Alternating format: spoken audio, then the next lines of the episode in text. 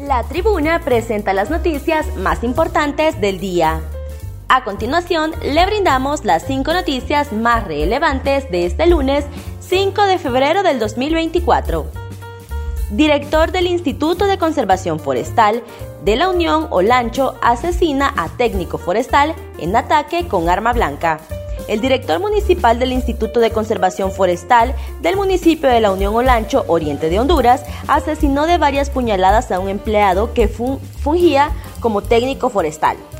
La víctima, Ronald David Miralda Ulloa, originario de Comayagua, perdió la vida a consecuencia de las graves heridas provocadas durante el ataque. Por su parte, el director municipal Pedro Jafet Osorto se encuentra actualmente bajo la custodia policial, donde se espera que se le realice el debido proceso investigativo y judicial. Carlos III se enfrenta al cáncer tras un año de reinado y siete décadas de espera. Tras siete décadas a la sombra de su legendaria madre, el rey Carlos III, que ha sido diagnosticado de un tipo de cáncer no especificado, se enfrenta ahora a la enfermedad, apenas un año y medio después de haber asumido la corona británica. Carlos III observó siempre desde la segunda línea el reinado de Isabel II, a la espera de demostrar su capacidad como monarca una vez que le llegase el momento. Por eso, el diagnóstico conocido hoy supone un duro revés para el monarca, con un reinado que apenas había despegado y que hasta el momento ha ejercido con solvencia y sobriedad. Recuperan a menor que fue raptado en Tegucigalpa. Autoridades rescataron al menor Dylan Alejandro Rojas Hernández de 7 años de edad en el sector de El Amatillo, frontera entre Honduras y El Salvador. Al menor se lo llevó un sujeto en la colonia Arturo Quesada de Tegucigalpa mientras visitaba a su abuela. A Dylan Alejandro lo arrebató un hombre que ya ha sido identificado como Manuel Alfonso Zúñiga, quien según la madre del menor es vecino de la abuela del niño. En otras noticias, un juez autoriza la extradición del hondureño Mayer Vanegas a Estados Unidos un juez hondureño autorizó este lunes la extradición del supuesto narcotraficante Mayer Vanegas a Estados Unidos, donde estaría siendo procesado en una corte del Distrito Norte de California por tráfico de drogas, según informó una fuente judicial.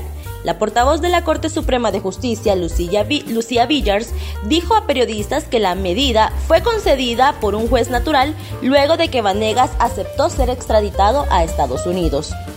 Agregó que hasta ahora no se conoce la fecha de su entrega a las autoridades estadounidenses. Según las autoridades hondureñas, Mayer, al igual que tres hondureños más, uno de ellos prófugo, es acusado por la Corte del Distrito Norte de California por los delitos de conspiración para distribuir y poseer sustancias ilícitas, incluyendo heroína, metanfetamina y cocaína.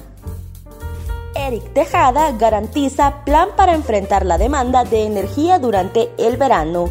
El ministro de la Empresa Nacional de Energía Eléctrica, NE, Eric, Eric, Tejada Carvajal, garantizó este lunes que implementarán un plan para cubrir la demanda del servicio durante la época de verano.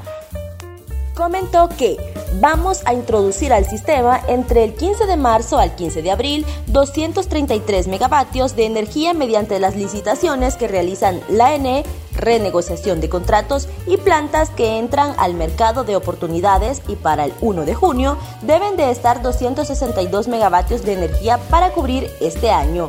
Para el siguiente año se incrementará la disponibilidad con 200 megavatios adicionales y lanzarán una licitación para cubrir la demanda de energía en los próximos 8 años de 1.500 megas detalló que algunas de las demandas son denuncias que interpuso la NE contra la empresa de energía Honduras y el supuesto sabotaje que sufrió la empresa Patuca 3.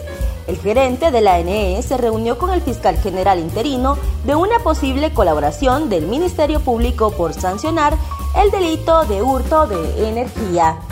Estas fueron las cinco noticias más importantes de este lunes 5 de febrero del 2024. Para conocer más detalles, ingresa a nuestra página web www.latribuna.hn y síguenos en redes sociales.